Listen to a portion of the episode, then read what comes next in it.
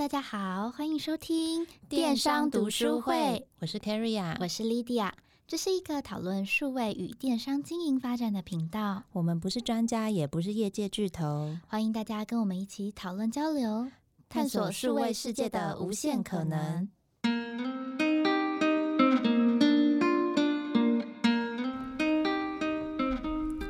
Hello，大家好。我们今天呢，想要跟大家讨论的是语音购物的商机。那相信如果听众有听我们今年初的二零二一年的一些电商趋势分享的话，其实我们有特别提到这个点。那因为我们觉得这一块针对语音搜寻跟一些语音下单的一个趋势呢，它其实有很多值得分析的地方，所以我们今天这一集就特别想要来讨论这件事情。那莉迪亚你是一个会使用语音去进行搜寻的人吗？我觉得好像在二零年，我使用语音的比例比以前高了非常的多。以前我好像还是会觉得在路上那样跟手机说话有点怪怪的。我不知道，就是好像今年开始，就是我渐渐好像已经习惯这件事情了。是不是因为看到越来越多人跟手机讲话，所以你就觉得好像也没那么奇怪？对，然后还有另外一个点，好像是我觉得他好像比较听得懂我在讲什么了。以前我好像讲完以后，啊、我就还需要就是用手在那边就是修改，啊、但我觉得现在好像不太需要，就是他开始可以懂你意思了。对对对，对，其实根据 Google 它针对台湾区民众去年的调查，二零二零年相较于去年同期，二零一九年使用智慧语音助理服务的民众就增加了百分之五十五。哦，这样很多哎，五十五就是超过一半哎，没错。那可能就像以前啊，大家比较常用语音智慧助理的时候，就通常是可能在开车，然后你要找路，你就真的没有手嘛，所以在地图上面的使用其实是比较频繁的。那现在呢，当然有越来越多人会透过语音功能，他可能会问天气呀、啊、播音乐啊、设定闹钟啊等等的，所以其实这个比例在台湾区是越来越高的。那如果以已经发展的更成熟的欧美市场来看的话，其实根据国外的数据研究的预测，在明年二零二二年的时候，光是美国。在语音购物的这件事就可以带来四百亿的商机哦！哇，非常多哎，没错，所以他们就因此而生出了一个叫 V-commerce，就是所谓的语音电子商务的这个词。就是当越来越多的消费者他会去用一些什么 Hey Siri、OK Google、Alexa 等等这种语音智慧音箱，所谓的 Smart Speaker，他去做一些线上购物的时候，那他就会取代传统的一些点击啊，跟你在线上下单的一个决策过程，所以呢，其实透过这样子的城市，或是你用讲话的方式去完成交易或服务的话，也会是一个新的机会点。所以，我们今天有找了几个数据，跟我们觉得值得留意跟持续分享的部分来跟大家讨论。对，我觉得刚才说的 V-commerce 它之所以重要，事实上是因为你可以发现，就是它的一些搜寻的方式，或者是应该说背后演算的逻辑，跟我们现在会有一点点不太一样。那首先，我觉得可以聊一聊的是，那为什么语音搜寻这一个市场一直在逐渐的成长？像刚才说的，光是台湾就是成长了百分之五十五个 percent。那主要的原因，事实上就是在于它的简单和方便性。事实上，语音搜寻比传统打字快了大概三点七倍，将近四倍这么多。也是因为，如果你平常没有很很少在手机上聊天或什么的话，其实你用讲的一定是比你用打字或手写要快的。对，所以我觉得这是一个还蛮能够理解的，就是人类就是在科技发展上，就是追求一个方便跟懒惰。对。对，所以你可以用越省力的方式去完成一件事情的话，那这件事情它成长的空间事实上是越大的。像刚才说的，如果你在开车的时候，你事实上就没办法用双手打字嘛，那你用语音来说就会变得相当的方便。你自己想想看，如果说他今天就是要找一间最近的咖啡店，或者是我希望就是可以立刻帮我找到一个可以快速下单的东西，那你先把这个语音搜寻的功能建置好。事实上，对于这种语音搜寻的族群来说，你就是抢得了一个先机。没错，不过语音搜寻也会蛮仰赖 AI 的技术的。这两年，事实上 AI 算是越来越流行。我觉得语音搜寻上还蛮仰赖这种 AI 大数据收集资料以后再做转换跟分析。透过语音辨识消费者说话这件事情，我觉得是需要经过不断的练习跟学习的。像刚刚我们提到，为什么越来越多人愿意使用，事实上也是因为它收集的资料越来越多了，所以它的精准度越来越高。那这样也会让更多的人就觉得，哎，好像这样也是挺方便的。那我何不用就是三点七？七倍的 速度去解决一些我之前好像要比较花力气的事情呢？对，所以在大数据的积累和分析之下，事实上会让这样子的语音搜寻的功能越来越蓬勃发展。那跟使用者之间的沟通也会越来越没有障碍。那在语音搜寻时，事实上我们看数据来说，消费者他会比较容易使用完整的句子。跟比较长的句子，像我们以前搜寻的时候，可能比较常用说台北咖啡店，或者是下午茶推荐。对 对，打字的话，对对对。可是如果今天你在用搜寻的时候，就比较容易包含了 who、what、when、where、why，还有 how。就比如说哪里、什么时候、跟谁、跟女友，或者是跟。公婆，你知道推荐的地方可能就会需要完完全全不一样。那对应这样子不一样的句子的询问，它的演算逻辑就会跟以往完全不一样。如果说我们可以做到，就是在这个市场被建立起来 之前，先好好做 planning 的话，我觉得事实上会可以抢得先机。对，这其实我之前刚好在网络上看到一个，可是我觉得这其实是有点性别歧视的分析了。他在讲语音搜寻这件事情，然后他就是说，如果是以男生的话，他们可能就会搜寻的是，比如说笔电坏掉，台北。就是看哪边修，然后他说女生的口语搜寻就是说我的笔电现在没有办法开机了，我该怎么办？但是我觉得这的确是，虽然说你看到的时候就会在内心先翻个白眼，想说哪是，但是也带出了一些语音搜寻它现在的特点，就像莉迪亚刚刚讲的，大家可能会讲说如何解决、怎么办、为什么之类的。那所以呢，跟以前比较不一样，就是你可能会从比较短的关键字，然后你现在就会去比较针对一些长尾的关键字，甚至是如果你的网站本身其实它是有这种条列式的问答，或者是一些比较明确的资讯的话，它是比较容易在消费者用语音搜寻的时候去带出来的。所以网站架构的调整也会变得很重要。没错，那虽然语音搜寻啊，其实因为 Google 它不断的尝试用各种模型来提升搜寻的演算法，去达到一些精准的结果嘛。那我们知道说，目前的话，可能还是会以英文的发展会比较快，但是台湾虽然会晚一点点啦，不过就像莉迪亚刚刚讲的，我们也可以先把这件事情先考虑进来，这样。那刚刚讲到是因为语音搜寻蓬勃发展嘛，那其实还有另外一件事情，它会去加速所谓的 V-commerce，就是大家对于智慧语音助理的依赖性。那根据预测呢，超过八十亿的装置在二零二三年，它可以支援语音助理的功能。八十亿。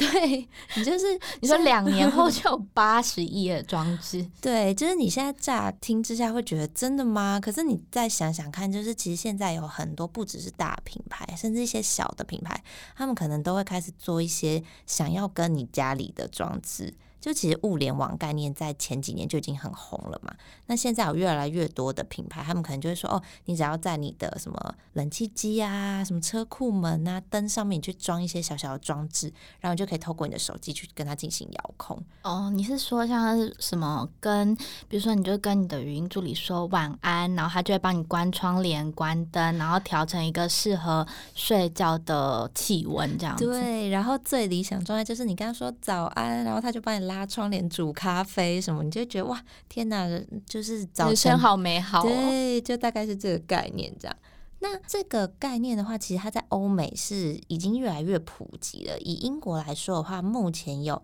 二十 percent 的家庭他们有智慧语音装置，然后呢，其中呢有六十二 percent 的使用者曾经用它进行线上下单。所以我们可以去预想说，这个数字会持续的攀升。所以其实很多大的零售业，它已经开始抓紧这波趋势，去做一些相对应的事情。比如说像英国知名的超市，就是 Tesco，他们就有推出一个叫 Talk to Tesco 的工具。那它可以让你去管理你的线上购物车啊，然后你可以去检查说你之前已经设定好的运送细节等等的功能。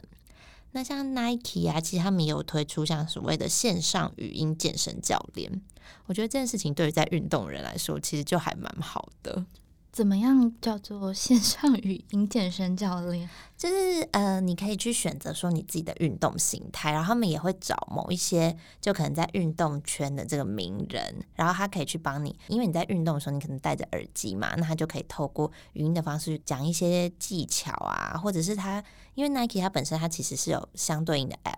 所以你在做运动的时候，你如果有带着的话，它可以去侦测到你的一些什么心跳啊、跑步的速度啊等等。那以我自己为例好了，我本身其实比较常做运动就是慢跑，所以如果你一开始就设定说，哦，我一公里我想要跑。呃，六分钟好了。比如，他甚至会帮你配速，很积极的分钟数。事实上，对，但其实我没有跑这么快啦。我只是就是他讲，我想说六分钟，你真的很会跑哎、欸。我其实没有，我家走路可能有时候会九分钟，有够慢。但他就会提醒你说，哎、欸，你现在可以加快你的脚步，或是你可以再放慢一点点去调你的呼吸。我就觉得，哎、欸，这是我专属配速员的感觉，其实就还不错。那有一些品牌啊，他们甚至还推出了一些非常适合语音订购的商品组合包，比如说哦，你就是一个家庭主妇，然后你今天就是想要煮罗宋汤，好了，他就你就可以直接跟他说哦，我要下罗宋汤食谱的食材，他就一整包帮你送过来，这样听起来很方便呢。没错，可是我有点不是很懂，假设你跟他说我要买一个罗宋汤的料理包，好了。比如说我是品牌主，我要怎么样可以确保说我的品牌可以被这个家庭主妇搜寻到，而不是它出现就是竞品的罗宋汤啊？对，就是你说，比如说你是某某小农卖的洋葱跟 另外一个小农卖番茄。这一块的话，其实我觉得也是大家很在意，而且会想要积极优化部分。那我以 Amazon 为例好了，因为其实目前 Amazon 它本身非常致力于优化自己的语音搜寻 Alexa 这个装置。我们在国外的研究也看得出来说呢，其实目前全球数位装置虽然很多品牌都有出，但在智慧语音购物中，其实有百分之七十都是透过 Alexa 完成。的哦，百分之七十啊，对。那 Alexa 它本身它其实会很紧密的连接到它自己平台主推的产品，所以在 Amazon 为例的话，如果你本身你这个卖家你有使用 Fulfillment by Amazon 的物流仓储服务，然后你也可以支援 Amazon Prime 会员，就是可能可以快速到货啊等等，其实你就更容易的被 Amazon 去选到，然后去推荐给消费者。我记得好像像 Amazon 在做这一块也很积极，他会跟他合作的店家做沟通，说你哪一些东西是一定要放的，或者是什么东西如果你放的话，事实上对于你的语音搜寻的能见度，事实上会有非常显著的提升。没错，所以他们也是非常积极的在发展这一块。那到底智慧语音助理购物最大好处在哪里呢？其实就是扩大目标客群。因为刚刚前面提到说，其实以欧美的家庭来说，大家会还蛮习惯用这种 smart speaker 放在家中嘛，所以对于年轻的世代，就像是千禧世代，或者是甚至更年轻的所谓的 Z 世代消费者来说，哈，他从小就看这东西长大，所以他对于跟他互动一点都不陌生。在这一块呢，如果要让他们去用语音进行购物的话，其实相信进入障碍是非常非常低的。那当他们已经习惯用这样的装置的时候呢，他们可能会做什么事？反过来把这个东西送给他的爷爷奶奶。哦，对，所以其实我们就可以发现说，在可能圣诞节这种节庆送礼的时候，这种智慧语音装置的需求其实是蛮大的。那口语它对于长辈来说，其实是比打字还要容易的。所以呢，除了年轻世代以外，熟龄人口也会是语音销售发展的潜在机会。对，因为对于熟龄人口来说，就是荧幕很小，要对他们打字来说上蛮吃力的。没错，而且我觉得就是跟熟龄人口做沟通还蛮好的，因为第一个是根据调查指出啊，就是熟龄人口假设他跟你这个品牌做接触，他们实际上是比较不愿意尝试新的东西，但他们一旦尝试之后，他们事实上。会维持跟你品牌的关系长达大概十年这么久，就是进入障碍很高，但一旦进去以后，粘着度也非常高。对对对，而且他们的口袋又比较深，如果品牌是在经营，比如说像保健食品啊，或者是比较养生的东西的，我觉得真的可以考虑，就是投资在语音搜寻这一块。没错。那虽然说语音购物它现在还有很多的机会点啊，但以目前的状况来说，其实它还是比较偏早期发展的阶段，也还有很大的进步空间。那当然，我们知道语言的限制会是其中一个很重要的因素，因为口语的表达其实很复杂，那它需要很大的数据去进行分析啊，建立模组，才能够让你的语音智慧装置它比较可以去理解跟达到你的需求。这样，其实目前比较大的搜寻引擎或是品牌，他们比较。在积极发展的，可能都会是以英文为主，所以中文语系部分的演算法的话，可能我们还要再多等一些时间，才能会优化得更好，这样。我觉得这可以理解，因为英语系国家就是也还蛮多的嘛。但是，一样就是回到我们前面说的概念，如果你在中文的搜寻市场还没有建立的这么成熟的时候，就先开始做这件事情。我觉得，当就是一旦成熟起来，就会变成是很大的优势，因为我们通常是慢美国的步调，大概两到三年嘛。所以你想想看，如果你现在开始做，等到两年后，你就坐等收成。对，但是还有另外一个争议点要去考量的，就会是跟各自还有用户隐私相关。那以刚刚前面举的 Alexa 为例，好，其实 M 总他为了去提升他的语音辨识跟应答的能力呢，他们会有员工去进行分析目前这些百万条的语语音讯息。其实 Amazon 他没有去透露说他到底是怎么样提升准确性的一些细节。那他们也有发过声明说，其实员工就算要听这些语音讯息，他其实是没有办法获得任何这些讲话人的个资的。但是其实只要有人为的介入，那大家就会有对隐私权相关的担心。